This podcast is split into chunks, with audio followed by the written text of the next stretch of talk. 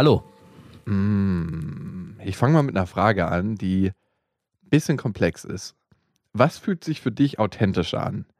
Die Momente des Glücks oder die Momente der Verzweiflung? Die Momente der Verzweiflung.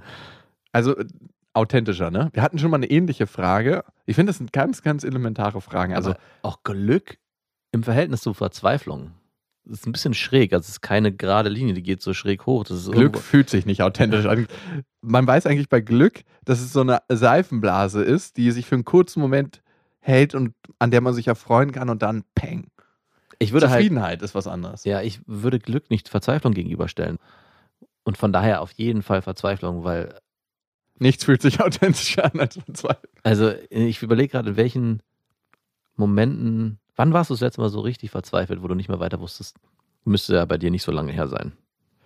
Ja, tatsächlich habe ich, glaube ich, mit beste Vaterfreunden drüber gesprochen, Mhm. als ich meine Ex-Freundin richtig angelogen habe Mhm. Und das kam raus. da warst du richtig verzweifelt. So, Ja, weil ich dachte, Wo- mir gibt es jetzt wieder Sanktionen. Darf ich meine Tochter nicht sehen, was sie mir eigentlich nicht verbieten darf, aber was sie dann trotzdem manchmal macht und was machst du dann? Gehst du dann zur Tür und trittst die ein oder bohrst das Schloss auf, wenn sie einfach sagt, nö. Hat sie dann zum Glück nicht gemacht, aber ah, krass. Hätte ich jetzt gar nicht gedacht, dass sich das so stark verzweifelt. dass mich das verzweifelt, wenn ich meine Tochter nicht sehen darf? Doch, aber ich hätte gedacht, du sagst dann, ja, das ist ja, was soll sie machen? Sie kann das ja nicht, genauso wie du es ja auch nicht verbieten kannst, dass sie deine Tochter sieht. Also es ist ja nicht. Naja, dürfen und können ist was anderes. ja, kann ne? sie es. Also, Ja, was machst du denn, wenn sie die Tür nicht mehr aufmacht? ja, okay, das ist dann schon eine Form der Verzweiflung. Wirfst du denn von draußen so einen Anker rein und ziehst dich über den Balkon hoch oder was? ja, zum Beispiel. Hm, Okay. Also meine letzte Verzweiflung, ich kann mich gar nicht daran erinnern, wann es das letzte Mal so richtig war. Aber ich würde es mal auf Frauen beziehen, die ich damals gedatet habe und sich dann anbahnte, dass sie nicht mit mir zusammen sein wollen.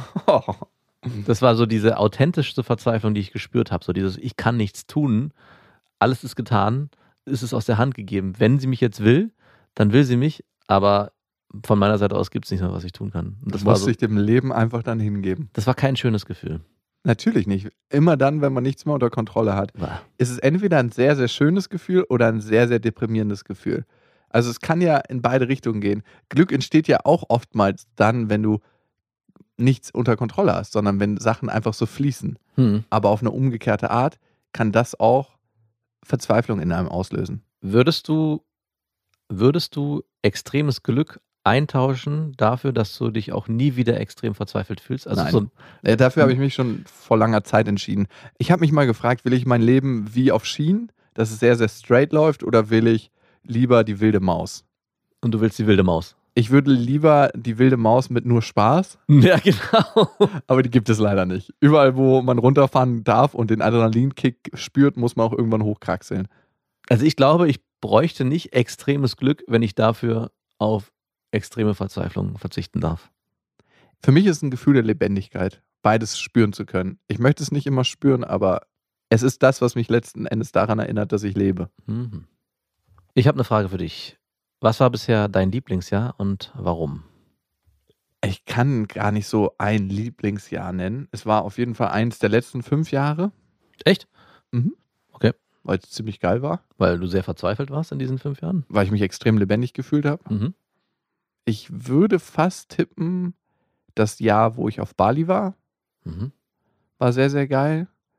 Ich glaube, ich war auch auf Grönland in dem Jahr und es hat sich viel ergeben. Einfach so auch für mich selber, Sachen herauszufinden. Dann eines meiner Lieblingsjahre war auf jeden Fall, wo ich in Amerika war mit 16 und so ein Highschool-Jahr gemacht habe. Obwohl ich meine Möglichkeiten nicht voll ausgeschöpft habe im Nachhinein. Was heißt das? Dann kennst du das nicht so, wenn du so eindeutige Angebote von Ah, Frauen bekommst und um einfach Frauen. die nicht liest. Ich hatte zum Beispiel von der Chef-Cheerleaderin die Einladung, zu ihr nach Hause zu kommen, weil ihre Eltern nicht da waren. und ich war so bläuäugig mit 16. So, ja, und was machen wir denn da? Hä, was sollen wir ohne deine Eltern tun? Nein, und ich war so, okay, ja, klingt jetzt eigentlich nicht so spannend. Ich war einfach zu dumm, Oh Gott. das zu lesen. Ich frage mich im Nachhinein, wie kann das angehen? Also, was hat mich da geritten? Also, nichts hat mich geritten. Nichts hatte ich geritten. Nichts hat mich geritten. Zumindest nicht an dem Tag. Auch nicht in der Zeit. Also ich müsste ja sagen, dass es auch in den letzten fünf Jahren war, aber es gibt zwei Jahre, an die ich mich extrem intensiv erinnere. Und das war die Zeit, wo ich mit meinem damaligen festen Freundeskreis, Das mit deinem festen Freund. der nur aus Jungs bestand, der aufgelockert wurde durch drei Frauen, die in unser Leben getreten sind. Und wir haben in diesem Jahr extrem viel gemacht. Wir waren extrem viel feiern. Vor allem im Sommer waren wir ständig unterwegs. Wir waren viel auf dem Wasser mit dem Boot draußen. Ich bin auch mit einer von diesen Frauen dann zusammengekommen. Und es war einfach ein Jahr mit sehr viel Sex, sehr viel ausgelassenem Feiern, sehr viel Unbeschwertheit. Unbeschwertheit. An daran erinnere ich mich manchmal noch. Vor allem, wo wir eines Nachts Party feiern waren, bis morgens um fünf und dann auf die Idee kam, komm, lass uns noch mit dem Boot meines Vaters rausfahren und dann stockbesoffen mit diesem Boot aufs Wasser gefahren sind, was extrem fahrlässig gewesen ist, aber es in den Sonnenaufgang, es war total geil. Und ihr habt euch gegenseitig verräumt an Deck. Und, Alle. Und musstet dann das Deck schrubben und Genau. dann den Sperma wieder runterholen. Und, so war's. Okay. Nur um das Bild zu komplettieren. Da kommen wir zur nächsten Frage. Was ist ein Abenteuer für dich? Ungeschützter GV zählt nicht. In der jetzigen Phase war es ein Abenteuer für mich. Nein. Die Kinder hinten im Auto nicht angeschnallt fahren zu lassen. nicht sowas. Was wirklich Spannendes. Was ist ein Abenteuer für dich? Ich würde sowas Banales wie Reisen nennen, außerhalb von den Familienurlauben, die ich zurzeit mache. Ich würde gerne mal wieder so komplett unbefahren Wir haben eine. Einladung nach St. Petersburg bekommen. Stimmt, sowas würde ich gerne mal wieder machen, wo man gar nicht weiß, wo geht die Reise hin, obwohl man weiß, wo die Reise hingeht, aber was passiert dort vor Ort und was gibt es für neue Erlebnisse, ohne dass man vorher weiß, ich weiß ganz genau, was passiert am nächsten Tag oder eben, Voll. eben nicht passiert. Alles durchgeplant. Ja. Wir haben ein sehr geiles Angebot gekriegt von einer Hörerin aus St. Petersburg, die hat da studiert, ich weiß nicht mehr was, aber sie hat uns angeboten, weil sie auch Stadtführungen macht, uns die Stadt zu zeigen. Ja, was leider nicht enthalten war in diesem Angebot, waren Flugtickets oder Zugtickets. was Ah. war das denn für dich? Oder was ist Für mich ist es tatsächlich immer dann, wenn ich nicht top vorbereitet bin, ist die Situation Abenteuer. Kenne ich. Man kommt irgendwo rein und weiß nicht, was passiert. Aber Abenteuer ist immer mit der Ungewissheit verbunden für mich. Und natürlich auch Reisen. Und da auch nicht top vorbereitet zu sein, nicht alles schon gelesen zu haben und Bescheid zu wissen, in welchen Hotels schlafe ich oder schlafe ich überhaupt in einem Hotel. Aber es gibt auch kleine Abenteuer und ich habe mit Kumpels oft so Wanderungen unternommen in Deutschland. Einfach so, dass wir gesagt haben, hey, wir wandern da und dahin Mhm. durch den Wald, über Zäune und geguckt, was müsste die kürzeste Route sein. Und dann im Wald übernachtet mit Hängematten. Ich erinnere mich an eine Situation, wo wir mit Hängematten im Wald übernachtet haben und ich schlafe generell nicht gut in Hängematten. Wer tut das schon? Die haben alle beide richtig fest geschlafen und haben ihre Hängematten auch wohlweislich richtig hochgehängt. Und ich dachte so, ach, ich will nicht da in der Nacht rausfallen und dann irgendwie auf dem Boden landen. Ich habe meine so auf die Höhe von 70 Zentimetern gehängt, dass ich Mhm. mit dem Arsch auf 70 Zentimeter hing. Und auf einmal höre ich es grunzen in der Nacht und es kamen halt Wildschweine in unserem Camp vorbei, weil die das Essen gerochen haben. Und ungelogen, ich musste mich dann so steif machen, damit meine Hängematte höher hängt. Und die Wildschweine sind mit ihrem Rücken unter mich durch und haben mich berührt. Und ich dachte mir, wenn die jetzt irgendwie Angst hatte ich, aber wenn du jetzt eine panische Bewegung machst, kriegen die einen Ausraster. das war für mich Abenteuer. Abenteuer ist es auch immer wieder auf Frauen zu treffen, die man wirklich richtig, richtig gut findet und wo man nicht weiß, was passiert. Mhm. Was ist denn für dich ein Abturner? Frauen, die wie Guppies küssen. Wie darf ich mir das vorstellen? Nicht den Mund aufmachen, da so. Machen die dann auch so Fischgeräusche dabei? Nee, aber die sehen ein bisschen aus wie ein Fisch dabei. Okay, so ein Guppi. ja. Gold geschminkt und küsst wie ein Guppi. Okay, verstehe. Ah, küssen, ich küsse generell nicht mehr so gerne. Oh Gott. Nein, Quatsch. Nur Ähm, deine Freunde nicht. ja, genau, ich küsse nur andere. Ähm, Ach, by the way, übrigens, ich weiß nicht, warum ich auf dem Basketballfilm gerade so hängen geblieben bin. Wahrscheinlich wegen der Doku-Serie über Michael Jordan, Last Dance. Auf jeden Fall habe ich recherchiert, wer von diesen großen Basketball-Superstars nicht einmal fremdgegangen ist in seinem Leben und ich bin nicht drauf gekommen. Alle haben in irgendeiner Weise Affären am Laufen gehabt und haben den Frauen auch unendliche Millionenbeträge gezahlt, damit die einfach ruhig sind. Und Jordan soll zum Beispiel eine Affäre gehabt haben, der er 5 Millionen gezahlt hat, damit sie ruhig ist und nicht an die Öffentlichkeit geht. und sie ist nicht ruhig geblieben. Ich weiß nicht, wie das rausgekommen ist oder ob es eine Urban Legend ist, aber anscheinend Nachdem die 5 Millionen geflossen sind, wahrscheinlich. so! Was ist für mich ein krasser Abturner? Ich merke immer mehr, wenn meine eigenen Grenzen nicht gewahrt werden. Also wenn jemand die überschreitet. Sowohl physisch als auch emotional oder auch in ganz normalen Gesprächen, wo ich merke, hey, das ist mir ein zu persönlicher Angriff oder beziehungsweise nicht persönlicher Angriff, sondern das geht mir jetzt zu weit, da möchte ich eigentlich gar nicht ran an das Thema, wenn ich nicht bereit bin dafür. Das ist für mich ein krasser Abturn. Aber Das, was hier passiert, also. genau das, was hier passiert. Exakt. Das sind zum Teil schon viele Fragen, die von euch kamen. Vielen, vielen Dank dafür übrigens. Wir hatten ja mal einen Instagram-Aufruf gemacht. Das ist auch eine Frage, die von euch kam. Kann man ohne schlechtes Gewissen mehrere Frauen gleichzeitig daten? Das hatte ich eine Zeit lang gedacht, ja. Und habe Wirklich? mir auch eingeredet, ja. Und habe es auch getan. Zwei waren es, oder waren es sogar drei?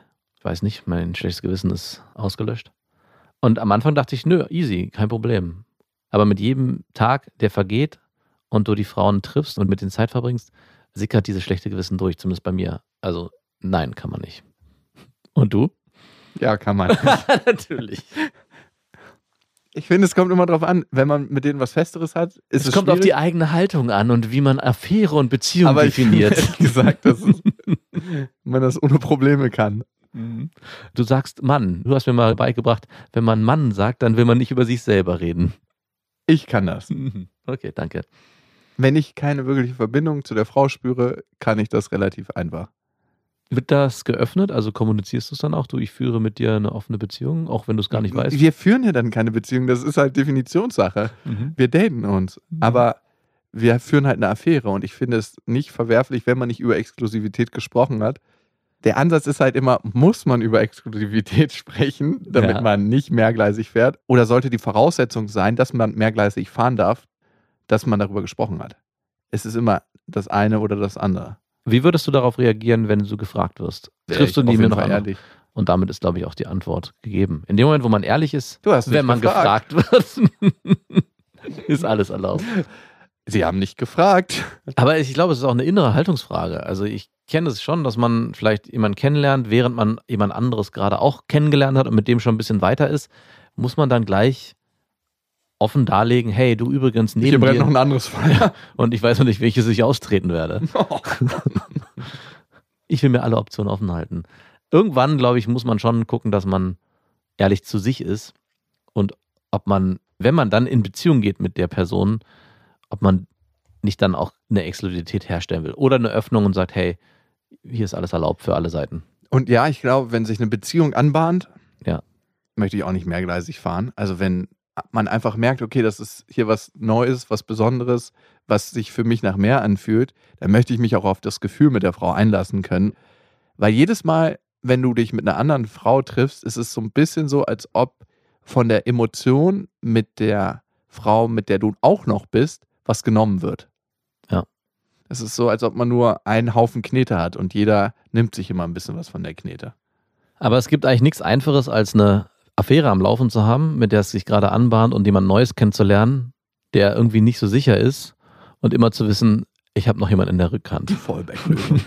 Also Ich habe noch Essen im Kühlschrank. selbstsicherer und selbstbewusster habe ich nie gedatet als in diesen Phasen. Doping, was nicht erlaubt ist. Wäre dein jüngeres Ich enttäuscht oder stolz auf dich? Stolz auf mich. Mein jüngeres Ich, ja. Hättest gedacht, dass du es mal hierher schaffst, wo auch immer du gerade stehst? Mm, nein. Nein, hätte ich nicht, nein. Niemals. Und genauso könnte ich die Frage umgekehrt beantworten. Wäre mein jetziges Ich stolz auf mein jüngeres Ich? Nein. Enttäuscht? Oder?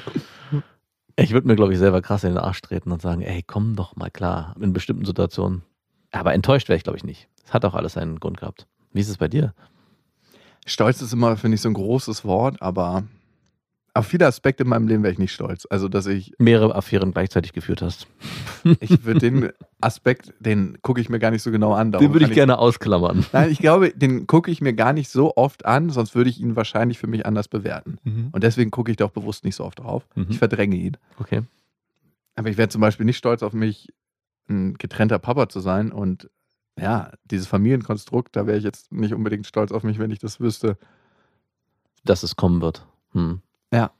Beruflich wäre ich schon stolz auf mich, auf jeden Fall. Menschlich, was meine Entwicklung anbelangt, zum Teil ja und zum Teil würde ich manchmal denken, Alter, bist du ein abgestumpftes Arschloch in manchen Punkten. Hm. Du hattest mal mehr Empathie, vielleicht so? Komisch, würde ich auch von mir sagen. Ich hatte auch mal mehr Empathie. Wie ist es gekommen? Wo sind all die... Dig deeper. Dig